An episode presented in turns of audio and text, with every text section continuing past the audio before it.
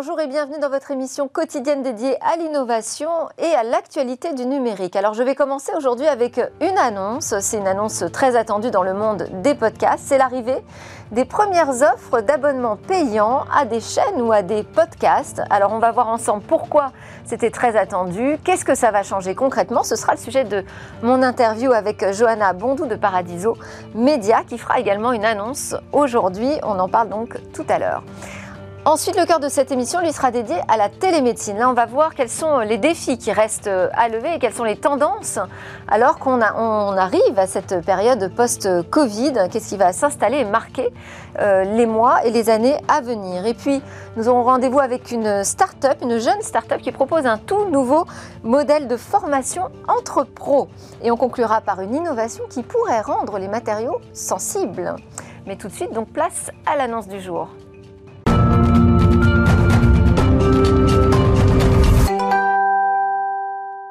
Alors l'annonce du jour, c'est ce lancement mondial de podcasts de podcast payants sur la grande plateforme, la plateforme historique de podcast, Apple Podcast. Bonjour Johanna Bondou. Euh, vous êtes productrice jeunesse de Paradiso Media. On va peut-être déjà présenter Paradiso Media. C'est un studio dédié à la production de podcasts. Exactement, dans trois genres clés, la fiction, le documentaire et la jeunesse. Et donc, abonnement euh, payant, pour vous, c'est le top départ aussi du lancement d'une nouvelle chaîne. C'est ça Vous allez annoncer, en même temps que Apple annonce sa fonctionnalité d'abonnement payant, vous allez annoncer la création d'une nouvelle chaîne de podcast. Exactement, dédiée à la jeunesse, justement. D'accord, donc c'est une chaîne qui s'appelle euh, Diso Exactement. Qu'est-ce qu'on va trouver dessus Dites-moi des histoires. Parce que quand on parle d'une chaîne de podcast, c'est-à-dire qu'on va pouvoir s'abonner à différents podcasts ou ce sont des épisodes Comment ça fonctionne? Alors non, dans une chaîne, vous accéderez à différentes séries via cet abonnement. Vous n'aurez pas à payer pour un podcast donné. Ce sera une chaîne qui en contiendra plusieurs.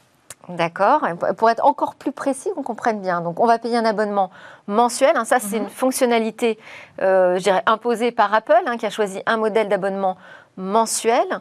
Et ensuite, à l'intérieur de cet abonnement mensuel, on peut avoir des accès gratuits à certains épisodes, certaines Exactement. Alors nous, par exemple, le, le, premier épisode de chacune de nos séries sera disponible gratuitement en étant abonné sans payer.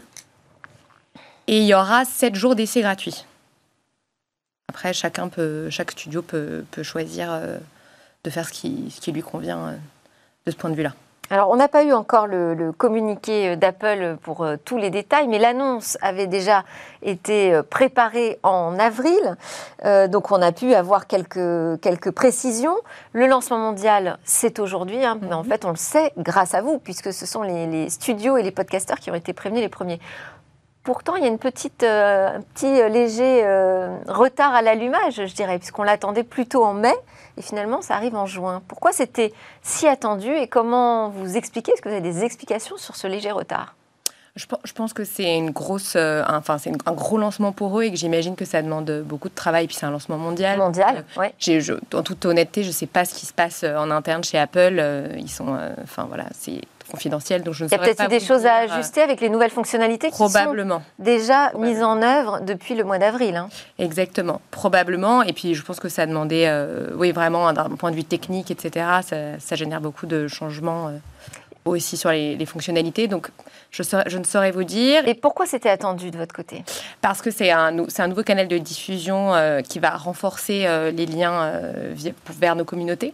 Parce que ça permet aux parents. Parce que comme ça, naturellement, on se dit bon, une offre payante, c'est pas forcément une bonne nouvelle, en tout cas pour les fidèles qui vous suivent. Non, parce que ce qui est intéressant, c'est qu'avec ce système d'abonnement, en l'occurrence là sur cette chaîne jeunesse, les parents et les enfants auront accès à de nouveaux contenus tous les mois de manière assez évidente puisqu'en étant abonnés, ils pourront retrouver leur nouvelle série euh, de manière euh, simple. Ça va permettre une nouvelle expérience, euh, une expérience inédite d'écoute, sans publicité. Ce qui n'était pas toujours le cas précédemment quand on multidiffusait gratuitement les podcasts. Et puis, euh, c'est voilà, ça, ça, permet aussi de soutenir de nouvelles euh, créations euh, ambitieuses aussi, puisque c'est de nouvelles sources de financement. Donc ça va permettre de monter en gamme en termes de qualité de produit? Pas forcément de monter en gamme, parce que nous, on est, enfin, voilà, on a différentes manières de, de, produire nos. Donc produire plus alors? Produire plus, oui, ça c'est sûr. Et juste pour donner une idée du montant de l'abonnement, vous avez le montant Ce déjà sera 2,99 euros par mois. D'accord, donc ça reste quand même des petites sommes Oui. euh, qui, sont, euh, qui sont demandées, euh, mais c'est mais c'est mensuel. Et là, avec euh, à peu près 3 euros par mois, donc on a accès à tous les programmes de la chaîne. Exactement. d'ISO. 50 histoires, fables, chansons, des séries issues de notre partenariat avec l'école des loisirs, des séries inédites. Et, et surtout, ça crée un business model sain, je dirais, puisque vous avez une relation directe avec vos clients maintenant. Exactement. Ce qui est effectivement. Et même euh, peut-être un business model rentable. Exactement. Mais bon, c'était le cas aussi par ailleurs, euh, parce qu'il y a différentes déjà le cas possibilités. Oui, puisqu'il y a différentes manières de financer du podcast aujourd'hui, via les plateformes, euh, via, la, via la publicité aussi, mais c'est pas forcément un, moment, un modèle très pertinent pour la jeunesse, la publicité. Ça dépend des, des cas, mais euh, c'est vrai qu'on n'a pas forcément, enfin, c'est pas forcément notre démarche de notre côté. Alors, euh, j'avais aussi une question parce que Apple Podcast, c'est un peu le partenaire historique quand même des podcasteurs. Euh, ça fait une quinzaine d'années, hein, je crois que Apple propose euh, sa plateforme pour les podcasts. Est-ce qu'aujourd'hui, c'est la plateforme où vous êtes le plus écouté chez Paradiso Media? Non, pas uniquement. Notamment, on est très écouté chez Apple, mais on est aussi très vous écoute écouté, où, alors? euh, Chez Spotify, chez Audible. Ouais. Donc, il y a eu quand même un déport aussi euh, via les nouvelles plateformes de streaming. Mais c'est vrai que Apple reste leader, mais, Ouais. euh, mais ça s'équilibre quand même aussi avec les plateformes, euh, les autres plateformes. Ouais, donc je pense que c'était important aussi pour Apple de renouveler euh, euh, sa relation avec les studios de podcast et de création. Oui, puis c'est vrai que ça, ça- c'est une, une nouvelle possibilité qui nous est donnée aussi euh, au studio de, de créer du lien autrement avec les auditeurs. C'était une demande de la part des studios de passer à ces abonnements payants? Non, enfin, pas que. Enfin, nous, on n'a pas fait la demande euh, à Apple Podcast en tout cas. D'accord, donc ce serait Peut-être que d'autres, je ne peux pas parler pour. euh, Est-ce qu'il y a, euh, est-ce que vous pouvez donner une recette? Parce que bon, vous, vous avez euh, un studio de production, des podcasteurs professionnels, Mhm. euh, mais certains ont peut-être envie de se lancer en se disant, bah, finalement, si je peux lancer ma chaîne et pouvoir proposer un abonnement payant, est-ce qu'il y a des outils qui sont mis en place pour lancer son podcast sous abonnement payant? Est-ce que c'est compliqué à faire? Je pense pas que ce soit très compliqué. En tout cas, c'est pas compliqué de mettre en place une chaîne euh, sur Apple Podcast. Le, le back-office est, est très, est très clair. Euh, après, euh, je Des pense, conseils peut-être que vous pourriez donner? Je, je pense que je pense qu'il faut se lancer. Parfois, c'est ça aussi, se faire confiance. C'est pas forcément ce qu'il y a de plus évident. Oui, c'est sûr. Mais euh, je pense qu'il y a beaucoup de choses à, à inventer, en tout cas euh, sur le vers le médium, au- le médium audio. Donc, euh, Donc pour vous, c'est une industrie encore euh, naissante, en croissance? En croissance définitivement. Naissante, euh, ça fait un petit moment. Ça que fait un le petit moment, mais podcast existe. on n'en parlait pas autant. C'était c'était un peu le, le- le média pauvre, puisqu'il n'y avait que l'audio et pas l'image. Ça, ça a vraiment changé ces derniers temps. Dernièrement, oui. Et puis alors en plus pour la jeunesse, euh, ça fait particulièrement sens aussi parce qu'on a envie que nos enfants euh, aillent vers des alternatives aux écrans. Souvent, et quand on est parent, euh, surtout avec tout ce, qui se dit en ce moment sur les écrans. Donc ça, c'est vrai que pour les enfants, euh, on en parle de plus en plus dernièrement euh, de l'audio. Ouais, pour la concentration. Mm.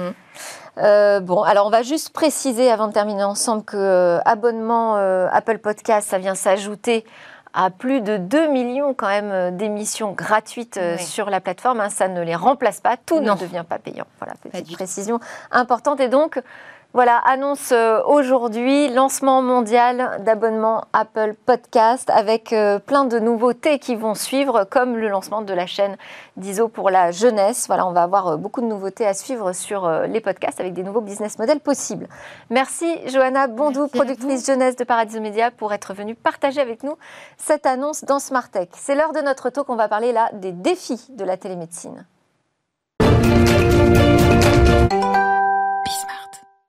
On parle de télémédecine, on parle aussi de télésurveillance dans ce Tech Talk et des défis qui restent euh, à relever, des tendances qui marqueront l'année post-Covid avec Alexis Leprince, directeur produits et offres chez BeWell Connect, qui donne accès aux professionnels de santé à un ensemble de technos et de solutions pour la télémédecine. Et également autour de cette table, Philippe Salamitou, président fondateur de SRED, qui fournit sous la marque Vestalis des solutions techniques qui permettent la surveillance à distance des patients respiratoires qui sont pris en charge à domicile. Vous faites ça dans quatre pays européens et au Japon. Merci à tous les deux d'être présents. Alexis Leprince, je vous propose qu'on démarre par. euh, moi, j'aime bien démarrer par une définition, parce qu'on parle de télémédecine, télésurveillance, santé connectée. Tout ça se mélange un petit peu téléconsultation. Alors, euh, est-ce que vous pouvez nous dire déjà, vous, vous faites de la télémédecine, qu'est-ce que c'est la télémédecine? Bah, La télémédecine, c'est un, une pratique médicale en fait, qui couvre cinq actes. Euh, on va avoir la téléconsultation, avec laquelle maintenant plus de monde est, beaucoup plus de monde est habitué. La télésurveillance, qui va consister à, à, à, téléconsultation, pardon, qui permet de mettre un patient en relation avec un médecin par l'intermédiaire des technologies de l'information c'est-à-dire, au lieu d'aller en cabinet faire sa consultation, donc on le fait à distance. C'est les moyens de communication qui vont permettre d'échanger avec un médecin. La télésurveillance qui va permettre à un patient d'être surveillé à distance par un médecin ou un plateau médical. Alors, par quel euh, moyen? Bah, Alors, ça, je vais donner tout de suite la parole à notre spécialiste, Philippe Salamitou. Sur la télésurveillance. Alors, euh, Quels sont les outils euh, juste de télésurveillance? Comme ça, on continue notre euh, exercice de définition. Alors, la télésurveillance, c'est le fait de surveiller. Donc, c'est, le c'est ce que fait le professionnel de santé. Après, il y a des solutions techniques. Hmm. Et les solutions techniques, c'est des solutions qui vont permettre de recueillir automatiquement des données de chez le patient, de les transmettre à un système informatique qui va les traiter. Des, des objets connectés Objets connectés, absolument. Équipements médicaux connectés de toutes sortes qui vont du dispositif de mesure connecté à l'équipement de traitement comme une machine PPC, un ventilateur, une source d'oxygène. Donc ça, c'est les dispositifs qui, qui sont chez le patient, qui sont connectés et qui transmettent de l'information. Et la télésurveillance, c'est le fait de suivre le patient avec ces informations. Du côté du, du médecin. Donc on continue. Euh, donc vous dites télémédecine, c'est de la, téléconsultation, de la télésurveillance. De la télésurveillance, de la téléassistance, là, qui va consister en fait à, pratiquer un soin. Donc il y a un professionnel de santé qui pratique un soin sur un patient, accompagné à distance par une ressource médicale. Euh, de la téléexpertise, qui va du coup alors, euh, permettre à deux médecins de se solliciter leur expertise respective, en l'absence potentiellement du patient ou non. Alors, ça va prochainement être ouvert à plus que les médecins. C'était, plutôt le domaine réservé des, des, des, des médecins. Et ça va ouvert plus à que des médecins euh, Ça va permettre à des professions paramédicales, infirmiers par exemple, infirmiers, infirmières, de solliciter l'expertise d'un médecin à distance. Le tout codifié au travers de cet acte qui est la téléexpertise. D'accord. Euh, mais donc de, voilà, de façon à faire euh, décloisonner, le cadre réglementaire s'élargit petit à petit et décloisonne un petit peu les pratiques. Puis le dernier qui est la, le dernier acte de télémédecine, qui est la régulation médicale, qui est plutôt là, qui est le fait de euh, de, de, de, comment dire, de fait du SAMU pour permettre aux patients, quand ils, quand ils prennent contact avec les urgences, de faire de la régulation médicale. Là, c'est de la régulation. Régulation quoi De trafic Régulation, de bah, régulation des, besoins, de patients. des besoins et des transferts de patients vers aiguillage des patients vers, les bons, euh, vers le bon lieu ou la bonne solution de prise en charge. D'accord. Alors, en matière de télésurveillance, euh, j'imagine que les choses se sont pas mal accélérées pendant cette année Covid-19. Alors effectivement, on, fournissait déjà des, solutions de télésurveillance pour les malades respiratoires à domicile, des incidents euh, chroniques respiratoires. Et dans le cadre du Covid, il y a eu des changements. Alors d'abord, euh, ce qui fait passer, c'est que les professionnels ne pouvant plus rencontrer leurs patients aussi facilement qu'avant, ont eu plus de recours à la télésurveillance, pour, pallier le fait qu'ils rencontraient euh, moins leurs patients. Donc ce qu'on a vu sur nos solutions, c'est une augmentation du trafic et de l'activité euh, sur une façon de travailler qui existait déjà avant, mais qui s'est intensifiée. Puis l'autre chose, c'est que le Covid cause des, insuffisances respiratoires, eh et, donc il y a eu de nouveaux types de patients à surveiller, et donc éventuellement à télésurveiller. Et ce qui est intéressant d'une certaine façon dans ce contexte-là, c'est qu'on s'est aperçu, après 2020, que des, des patients qu'on aurait surveillés à l'hôpital pouvaient être télésurveillés à domicile et donc ne pas les euh, mettre à l'hôpital juste pour les surveiller. Donc là, on est plutôt sur demain. Si euh, c'est ce que vous dites pouvait, ça veut dire que à ce jour, on n'a pas encore expérimenté la surveillance de souffrance respiratoire liée à l'infection Covid-19 à distance. Si, si, si, il y a des, quelques dizaines de patients qui ont été surveillés à domicile, télésurveillés à domicile avec des solutions très complètes. Hein, en France? En France, voilà, ça a été organisé par la Pitié Salpêtrière qui nous a sollicité euh, en novembre pour, pour mettre en place euh, cette solution qui était dérivée d'une solution qui existait, mais qui, avait été, qui a été euh, légèrement transformée pour, pour être spécifique pour les malades Covid. D'accord. Donc c'est une solution unique, d'ailleurs au monde, qui permet à la fois de surveiller le fait que le patient reçoit de l'oxygène, donc c'est des patients sous oxygène, reçoit de l'oxygène et aussi surveiller que cet oxygène contrôle euh, leurs paramètres physiologiques comme la saturation. Donc là, c'était une phase expérimentale et c'est une phase expérimentale. Ces retours d'expérience vont permettre de faire de nouvelles choses euh, en 2022 peut-être? Alors, euh, en 2021, ça continue. Euh, c'était expérimental. C'est vrai que c'est pas parce que c'est la crise qu'on enfin, on, fait des choses non contrôlées. C'est comme des malades qui sont assez, assez, assez fragiles. Mais oui, c'est des choses qui sont en place en 2021, qui vont probablement continuer. Peut-être ce qui manque, c'est un cadre réglementaire et un remboursement. C'est-à-dire qu'aujourd'hui, c'est une initiative de la pitié salpêtrière, euh, aussi financée par des prestataires de santé à domicile, la FEDEPSAT, qui a pris sur eux de financer euh, ces déploiements dans un cadre un peu exceptionnel. Alors euh, là, on a vu comment ça se matérialisait la télésurveillance. Comment ça peut se matérialiser plus globalement la télémédecine? Puisqu'on a, on a déjà vu euh, arriver dans certaines villes des, des, cabines en mm. fait, de téléconsultation. Est-ce que c'est par là que ça passe, la télémédecine de demain? Alors, euh, la télémédecine, elle passe par, évidemment, on l'a évoqué, de la technologie par définition, mais elle passe surtout par de l'humain. Il ne faut, surtout pas, faut surtout pas oublier que la technologie, elle va être un outil au service de ces humains que vont être les acteurs de santé euh, d'une part, et c'est sur eux que bah, quand même beaucoup repose beaucoup euh, l'adoption, la pratique, le déploiement de tous ces nouveaux usages et de ces pratiques. Alors ça, on n'en doute pas, mais si vous le précisez, c'est parce qu'il y a des appréhensions, j'imagine. Exact. Bah, on a tendance à... C'est ça, de se dire finalement, on va virer les médecins, on va garder que des cabines de téléconsultation Oui, bah, donc certains, certains angles de certains angles d'analyse peuvent euh, laisser penser qu'on va, on va opposer la technologie ou effectivement remplacer l'humain par la technologie. Nous, c'est absolument pas notre conviction. Euh, c'est de l'humain avant tout parce que les acteurs de, la santé euh, seront les. Euh, c'est sur eux que ça repose. Et puis parce qu'il ne faut pas oublier que c'est un patient dans l'histoire que l'on prend en charge via différents moyens que l'on va surveiller, que va, à qui on va permettre de consulter ou téléconsulter un médecin.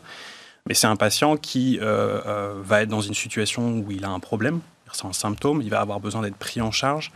Euh, je pense qu'en sortie, de, en sortie de confinement et de crise, plus que jamais, le, besoin de contact euh, euh, social avec, le, avec les professions de santé. pas oublier aussi que les dégâts psychologiques sont assez importants à l'issue de cette crise et que donc voilà, la présence de quelqu'un auprès du patient aussi. il y a évidemment la ressource médicale à distance, on l'a évoqué. Euh, mais on est très convaincu également par la, pertinence d'avoir quelqu'un aux côtés du patient pour le prendre en charge. Alors si je reprends mon exemple de, télécabine euh, médicale qui permet donc de réaliser une téléconsultation, en fait, de consulter un médecin à distance euh, par transmission par une connexion Internet et puis mm. un écran qui permet de communiquer, mais aussi avec des appareils connectés qui permettent de mesurer, de faire un, par exemple un électrocardiogramme, euh, de mesurer sa tension, des choses comme ça. Là, vous dites, oui, mais même dans ces cabines, on, aura besoin, on a besoin d'une présence euh, médicale? Il y, a, de toute façon euh, besoin d'un personnel pour assurer la rotation entre les patients, ne serait-ce pour des raisons d'hygiène, en fait, à commencer par ça, alors qui était déjà vrai avant, mais qu'on a encore plus en tête aujourd'hui euh, dans, dans le contexte de crise sanitaire. Mais à commencer par ces raisons-là, une personne qui se retrouve auprès de cette cabine est importante. ce que... Il y a la prise en main aussi, savoir réaliser les, Et la prise en main, c'est un point important, c'est quand je dis que du coup, le patient, au-delà de, du fait qu'il est, bon, il est pas bien, il est malade, il a besoin d'être pris en charge par une présence, quelqu'un qui est en présentiel, ça va rassurer aussi la personne qui est à distance, le, médecin qui est à distance, parce qu'il va savoir qu'il peut s'appuyer euh, sur quelqu'un de qualifié, quelqu'un euh, qui va du coup prendre les différentes mesures, éventuellement aider le patient à mettre un otoscope, donc qui est un appareil qui mm. permet d'ausculter l'intérieur du conduit auditif, euh, de mettre un stéthoscope. Tout un chacun, on n'est pas tous encore, peut-être qu'un jour viendra, on sera tous très à l'aise avec ça, mais ce n'est pas encore le cas. Et donc, pour toutes ces raisons, rassurer le patient, rassurer le médecin qui est à distance, ça pose un, euh, voilà, ça pose un triptyque qui est, euh, qui, qui, qui est, pertinent et aussi au service de la, bah, de la résolution du problème de ce patient. Le but est quand même, il ne faut pas oublier de, de le médecin reste incontournable puisque c'est lui qui réalise quand même cette consultation, même s'il est à distance. Mais question quand même d'efficacité de, peut-être. Cette télésurveillance, est-ce qu'elle permet par exemple à un médecin de suivre ou de traiter plus de patients en même temps Alors, ce qui, permet, c'est de, focaliser son, ses interventions, son travail sur les patients qui, en ont le plus besoin. Donc il y a une, partie euh, euh, euh, sélection des patients et efficacité dans la prise de décision et dans, dans le recueil d'informations. Donc d'une certaine façon, oui. et c'est vrai que c'est un enjeu sur les maladies respiratoires à domicile. Il y a beaucoup de patients, il y a 2 à 3 millions de patients qui sont apnéiques en France.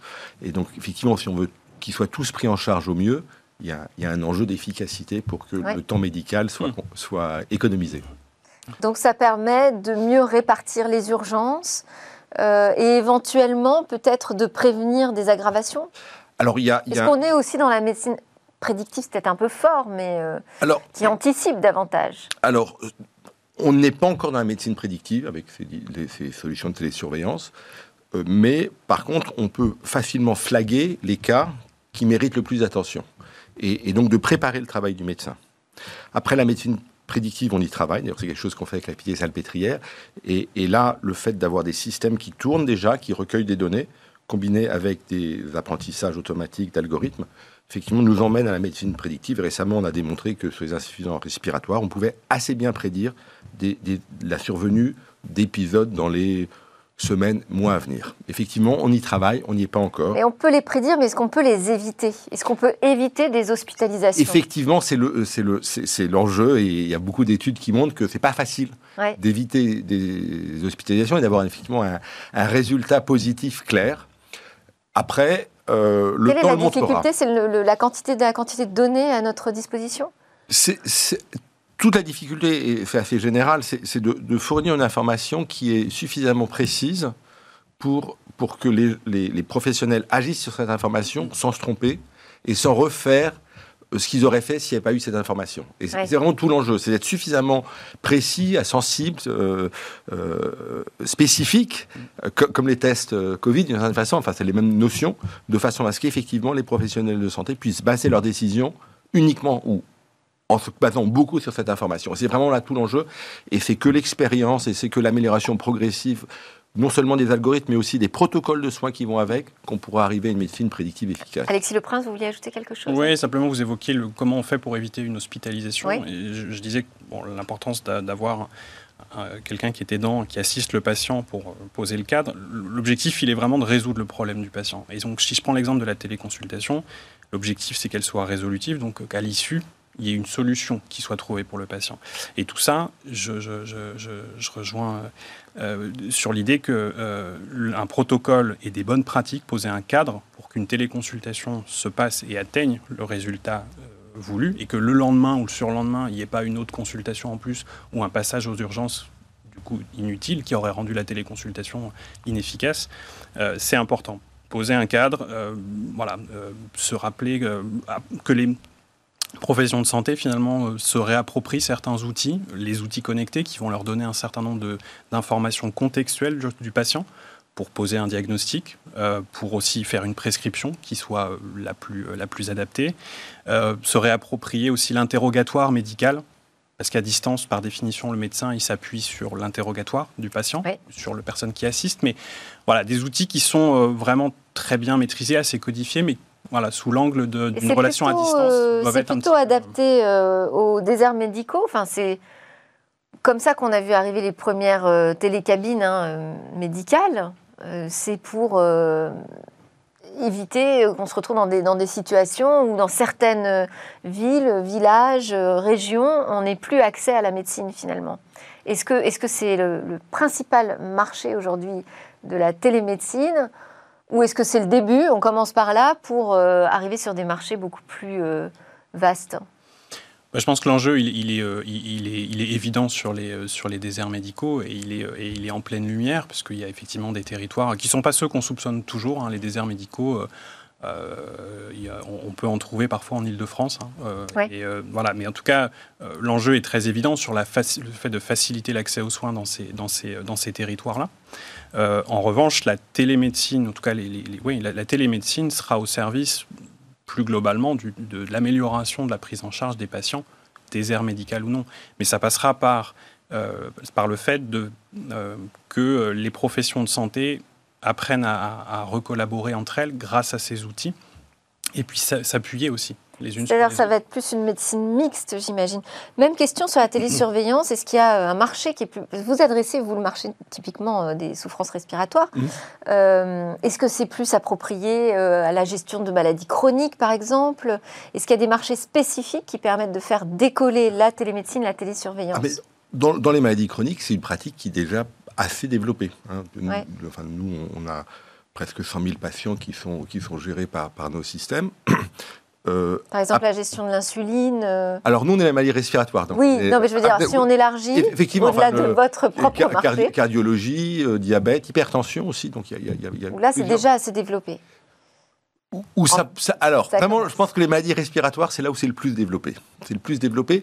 Après, effectivement, il y a, ce qui se passe, c'est que, les maladies chroniques à évolution lente, ça s'y prête assez bien parce qu'il n'y a pas de, risque. C'est-à-dire que c'est vraiment, on apporte quelque chose en plus sans retirer euh, quelque chose, euh, sans, rajouter un risque. Donc c'est d'autant plus facile qu'on peut euh, s'occuper de patients sans leur enlever des chances, quoi qu'on fasse. C'est vraiment que du, que du, que du plus.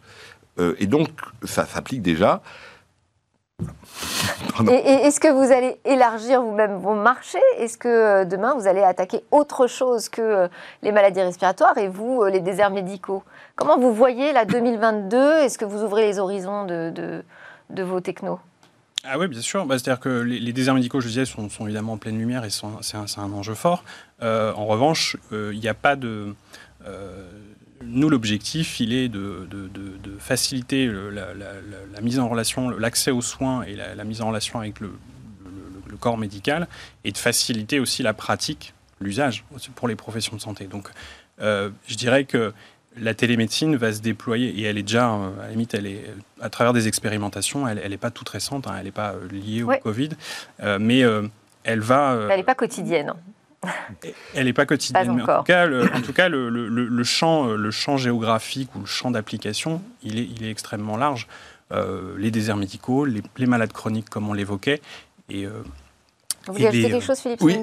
un, un, des enjeux, c'est le fait qu'il y ait un protocole médical, que les professionnels de santé sachent quoi faire de l'information. Donc aujourd'hui, maladie respiratoire, c'est assez clair, télécardiologie, c'est assez clair.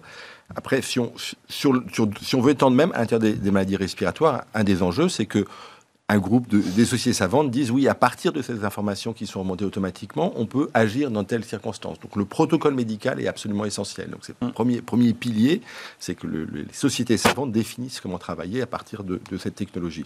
Puis l'autre chose, c'est les remboursements, c'est-à-dire que comment euh, les systèmes sont, sont, financés, par qui, dans quelles circonstances. Donc le développement, c'est pas la technologie aujourd'hui, c'est vraiment l'utilisation de cette technologie dans euh, les protocoles médicaux et puis le remboursement. Et là, vous ne remettez pas du tout en question la techno, c'est-à-dire que vous pensez que vos technos sont simples à utiliser, euh, que les interfaces sont euh, agréables euh, pour les patients, mais également le corps médical Vous avez complètement raison. Vous avez complètement raison. C'est absolument essentiel. Les médecins ont des vies compliquées, les patients sont déjà eh malades. Tout ça doit être extrêmement simple, doit complètement s'effacer par rapport aux problématiques des médecins et des patients. Et là encore, c'est par la protocolisation qu'on peut arriver à des interfaces simples, c'est-à-dire que c'est à partir du moment où on sait quelle information est nécessaire au médecin pour faire son travail, qu'on peut lui faire une interface qui présente exactement cette information au moment où il en a besoin. Donc effectivement, la simplicité, c'est absolument clé, et les seules solutions qui marchent sont des solutions qui sont transparentes pour le patient et quasiment transparentes pour le médecin. Oui, pleinement intégrées en fait à leur quotidien. Faut, faut, euh, comme le, exactement, il faut que ça, ça soit, je le rappelle, un outil donc un outil qui soit simple à utiliser au quotidien, au service d'un meilleur, d'une meilleure pratique de mon métier. Euh, et, euh, que tout ça soit sans couture en fait. et ça c'est notre, travail. Faire sauter les coutures, si je peux rajouter juste une chose, faire sauter ces coutures en fait entre tous les acteurs, c'est euh, c'est ce que c'est l'ambition. Décloisonner également effectivement les, professions médicales. Merci beaucoup pour ces éclairages sur la télémédecine qui englobe aussi la télésurveillance. On l'a bien compris maintenant. Merci Alexis Le Prince, directeur produit chez Be Well Connect, et Philippe Salamitou qui est président fondateur de SRET. Juste après la pause, on a rendez-vous avec une jeune start-up qui réinvente le coaching.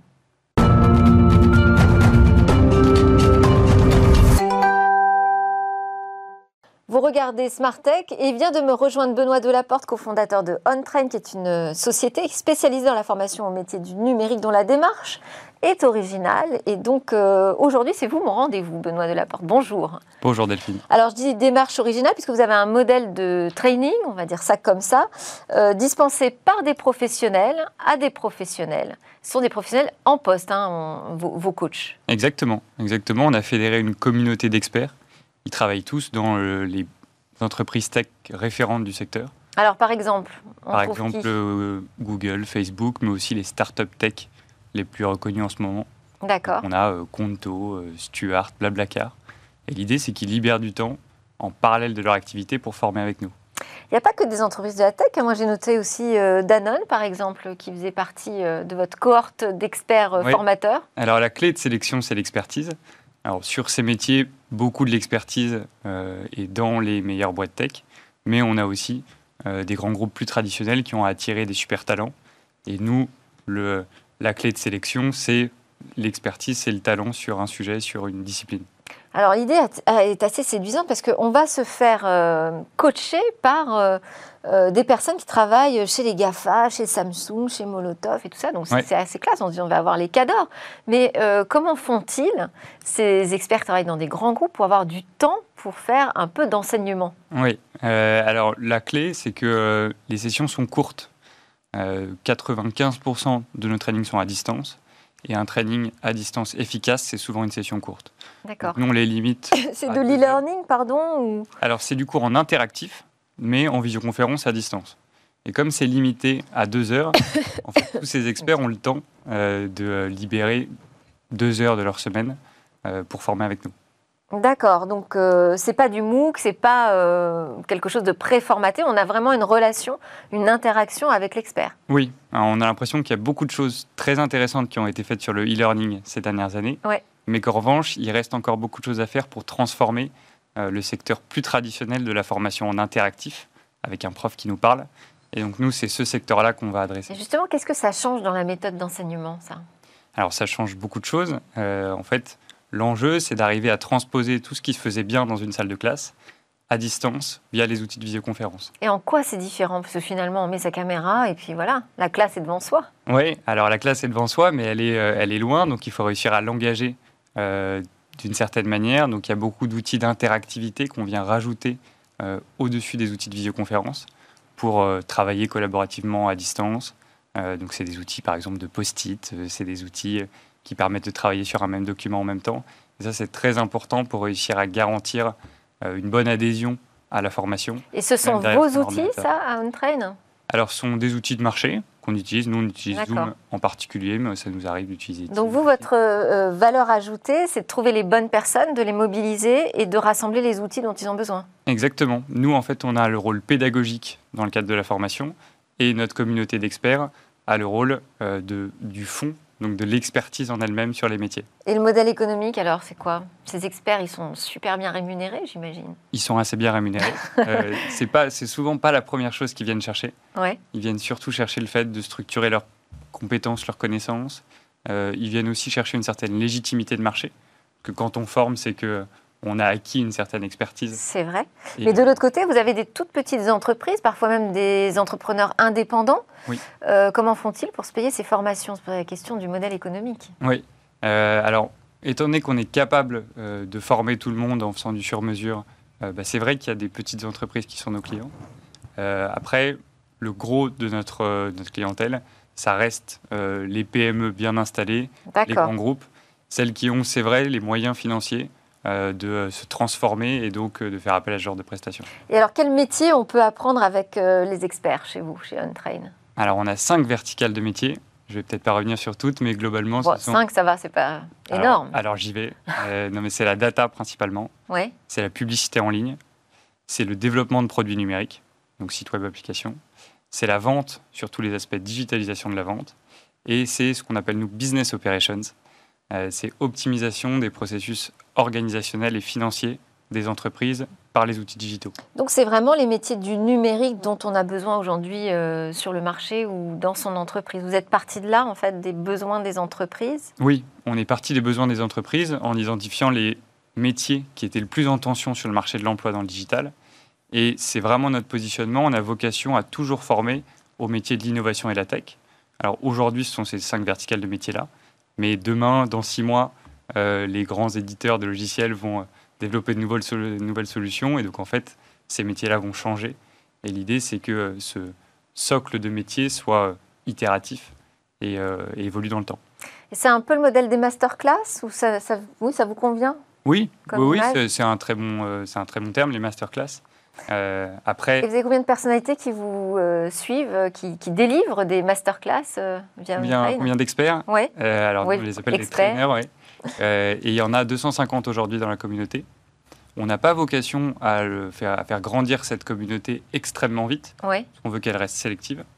Mais en revanche, on la fait grandir au rythme des opportunités de training, de formation qu'on a avec nos clients. Super. Et visiblement, ça fonctionne bien. Euh, on voit le, succès d'OnTrain qui grandit. Bravo. Merci beaucoup, Benoît Delaporte, cofondateur donc, de OnTrain, d'être venu euh, dans Smart Tech pour votre rendez-vous coaching à vous. Merci à vous. À suivre, c'est la découverte d'une innovation qui sera capable de rendre les matériaux sensibles pour mieux les surveiller.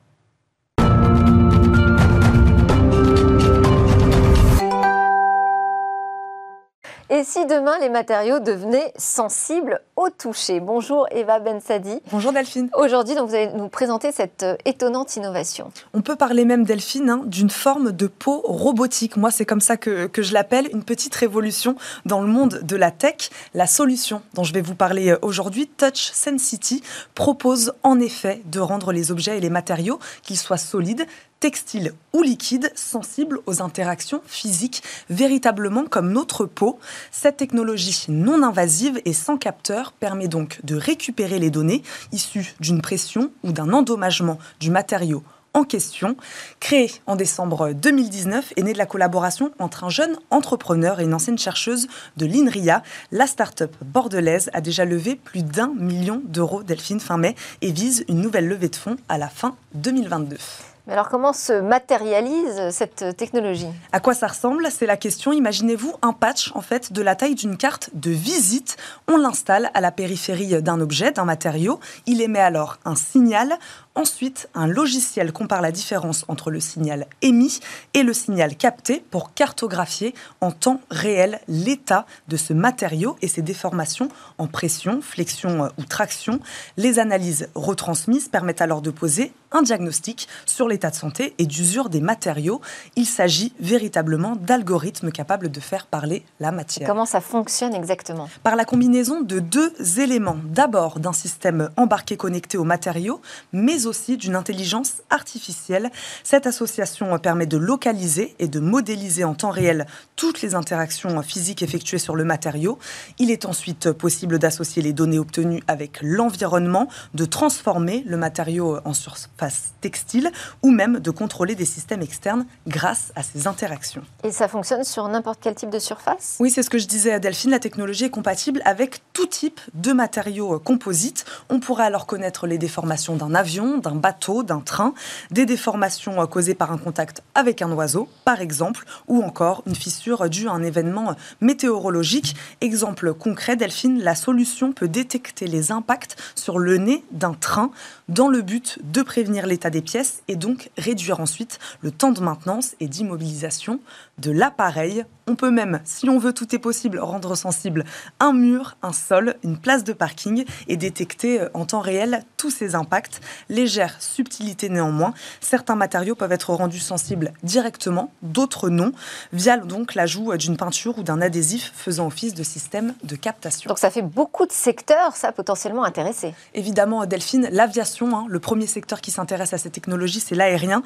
Touch Sensity est désormais partenaire d'ailleurs d'Airbus la jeune start-up devrait lancer des essais pour, entre autres, mesurer les déformations structurelles d'un aéronef au décollage et à l'atterrissage, mais elle trouve aussi des usages en usine pour effectuer du contrôle de pièces ou enrichir les données issues d'un banc d'essai. Rapidement, où en est la start-up euh, aujourd'hui? Bah, La start-up est actuellement en discussion avec plus, donc je le disais, Airbus et en discussion avec une quarantaine d'acteurs de l'aéronautique, du spatial et des transports. Et puis surtout, euh, la demande en matériaux intelligents est en pleine croissance, Delphine. Merci beaucoup, Eva Bensadi, pour cet éclairage euh, sur l'innovation et ces nouvelles capacité des matériaux. Merci à tous de nous avoir suivis. Je vous annonce que demain, eh bien, aura un an, donc une émission un peu spéciale à découvrir demain.